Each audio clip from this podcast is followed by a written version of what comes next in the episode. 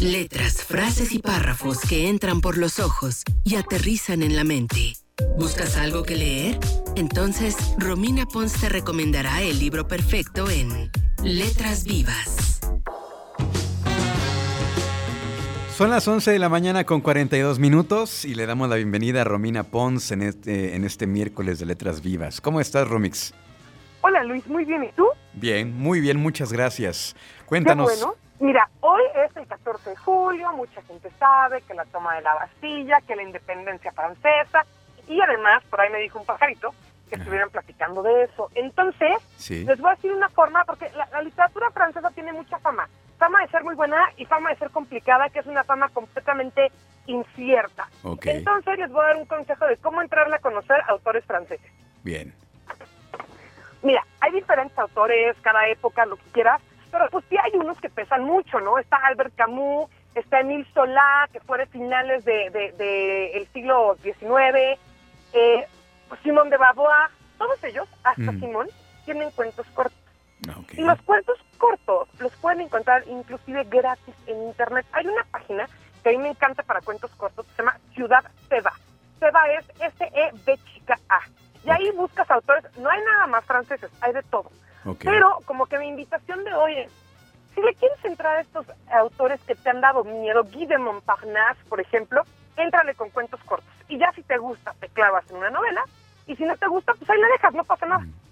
Oye, se me viene a la mente también, bueno, uno de los libros más famosos, ¿no? El Principito, también escrito por un francés, ¿no?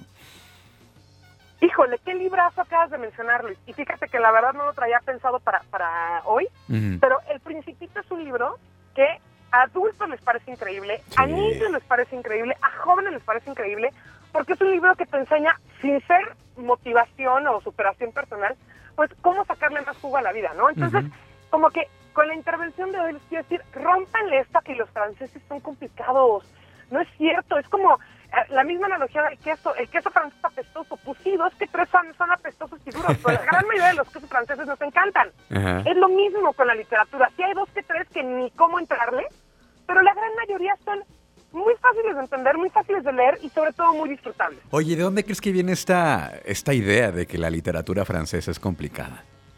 Pues yo creo que como, como dejaron mucha huella, igual que los ingleses, como que hay una cosa de que es de, siglos pasados, como muy complicado, como Shakespeare.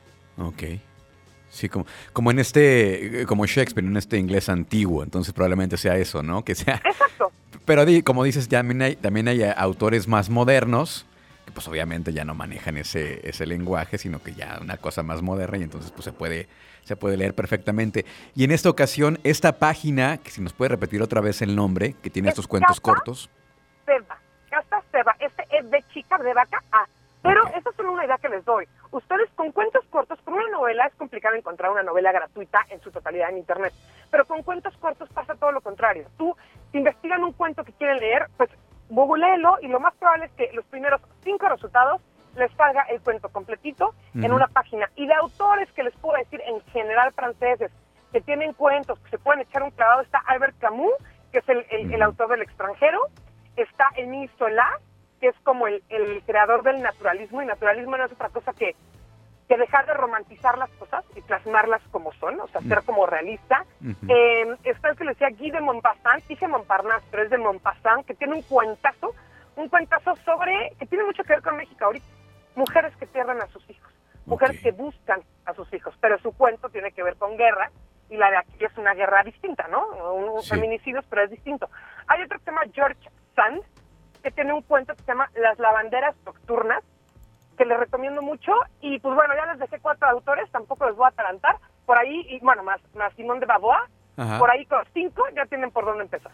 Oye, y este, si nos puedes compartir ahí en tus redes sociales estos autores, la página, porque pues ahí, este, para tener el, el, dato exacto, el dato preciso para poderlos buscar. Por supuesto, miren, si se meten a mi Instagram, que es arroba Romina Pons, denme un ratito, pero hoy antes de, de las 3 de la tarde les pongo una opción de unos cinco cuentos franceses para, para conmemorar este, este 14 de julio. Y bueno, yo no tengo para link, pero se los pongo y les digo la página donde lo pueden encontrar. Excelente, muy bien, Romix. Pues muchas gracias. Antes de que te vayas, tienes algo importante que platicar. Cuéntanos. Algo muy importante Luis, y que también se los voy a poner en mis, en mis redes sociales, en Instagram y en, y en Twitter, Ajá. sobre un, un proyectazo que trae Spotify. El proyecto se llama Sound Up, como sonido para arriba, Ajá. Y son becas para mujeres de entre 18 y, ve- perdón, se me, se- ya andaba como Lolita ya la yo, de entre 18 y 27 años, Ok. tienen que ser personas con, con eh, que no tengan acceso económico, digamos, a poder hacer un podcast. Ok. Pueden ser estudiantes, o sea, si, si tienes un trabajo fijo y con buena lana, ahí sí no. Ok. Pero yo para qué les digo las bases, se las voy a poner en internet, aunque también pueden googlear Sound Up, Spotify México y les sale inmediatamente y los van a becar para hacer un podcast. Pero no saben a lo que me refiero en becarlos para que hagan un podcast. Van a tener clases con gente increíble. Les van a dar equipo para hacer el podcast. Van a tener clases uno a uno con, con personas como Luis Olés, que es un excelente editor y productor. Ay, gracias. No, o sea, no que Luis va a estar en el curso, pero gente del nivel del Luis Olés Gracias. y eh, van a poder hacer sus propios podcasts. Lo único que ustedes tienen que llevar es una idea lo suficientemente buena como para que Spotify diga, órale, le entra. Ok.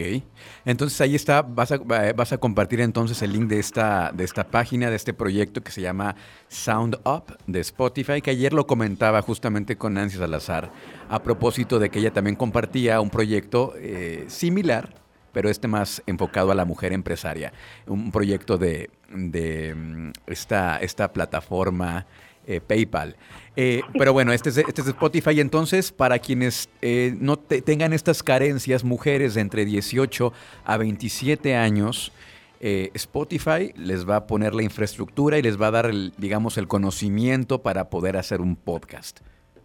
Así es, Luis. Y sabes que me da mucho gusto que hayan iniciado con la de PayPal y la de Spotify, porque entonces quiere decir, a ver, esto no es el, el hilo negro, pero quiere decir que este reclamo de las mujeres de algo más igualitario Sí. se está escuchando. Sí, sí, se está notando que a las mujeres se les da menos oportunidades en ciertas cosas y hay empresas que están diciendo, órale, yo apuesto por ustedes, pero entonces hay que apropiarnos de eso, aprovecharlo y usarlo a nuestro favor. Correcto. Sí, usar estas herramientas probablemente haya, eh, no sé, algunas, algunas este, chavitas tal vez eh, en la sierra donde no tengan el acceso a internet, donde no tengan la manera, pues se pueden acercar probablemente o una, una chica tal vez en situación vulnerable que quiera pues contar su historia.